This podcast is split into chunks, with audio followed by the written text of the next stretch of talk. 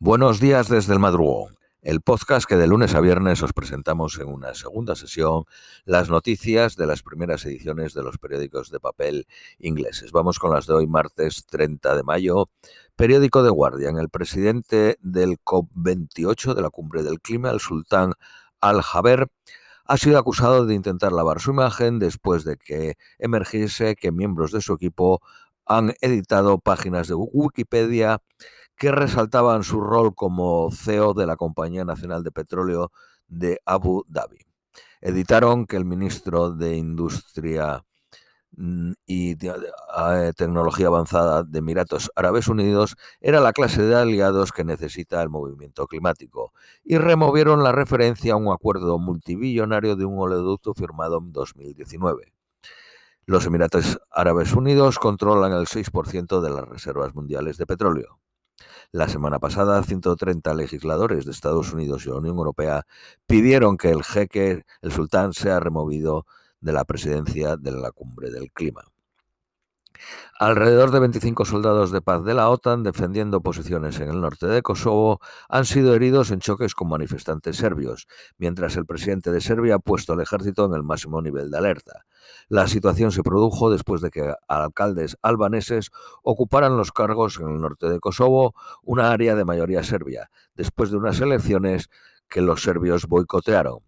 Los albaneses son más del 90% en Kosovo, pero los serbios son mayoría en el norte y nunca han aceptado su declaración de independencia de Serbia en 2008. Una ley eh, draconiana anti-LGT eh, de, de Uganda produce el enfado internacional. Permite la pena de muerte por actos homosexuales.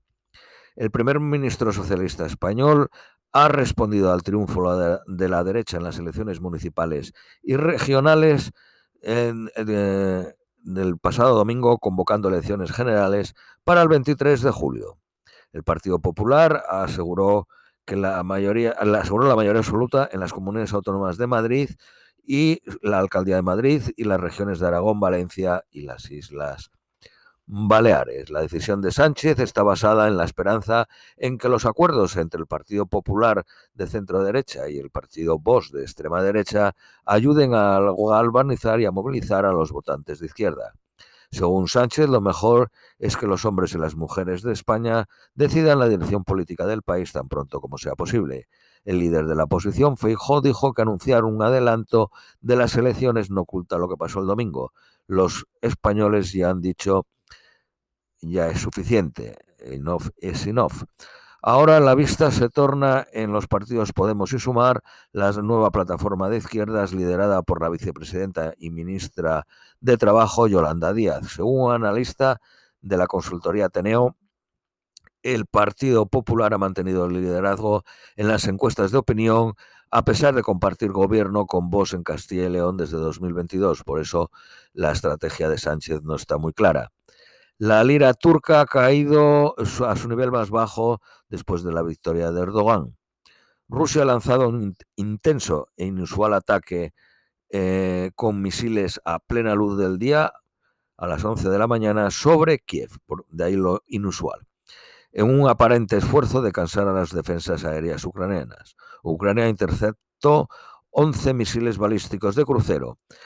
Una persona resultó herida. El domingo por la noche derribaron 37 de 40 misiles eh, de crucero y 29 de 35 drones.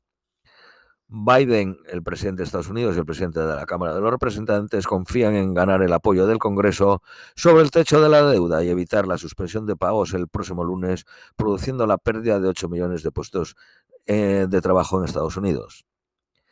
El 7% de la tierra cultivable en el mundo está en China y tiene que alimentar a una quinta parte de la población mundial. Los bancos en Reino Unido están pagando migajas por el dinero, incluso con los tipos de interés del Banco de Inglaterra más altos en una década. Están al 4.5%. Hay algunos bancos que están pagando el 0.1%.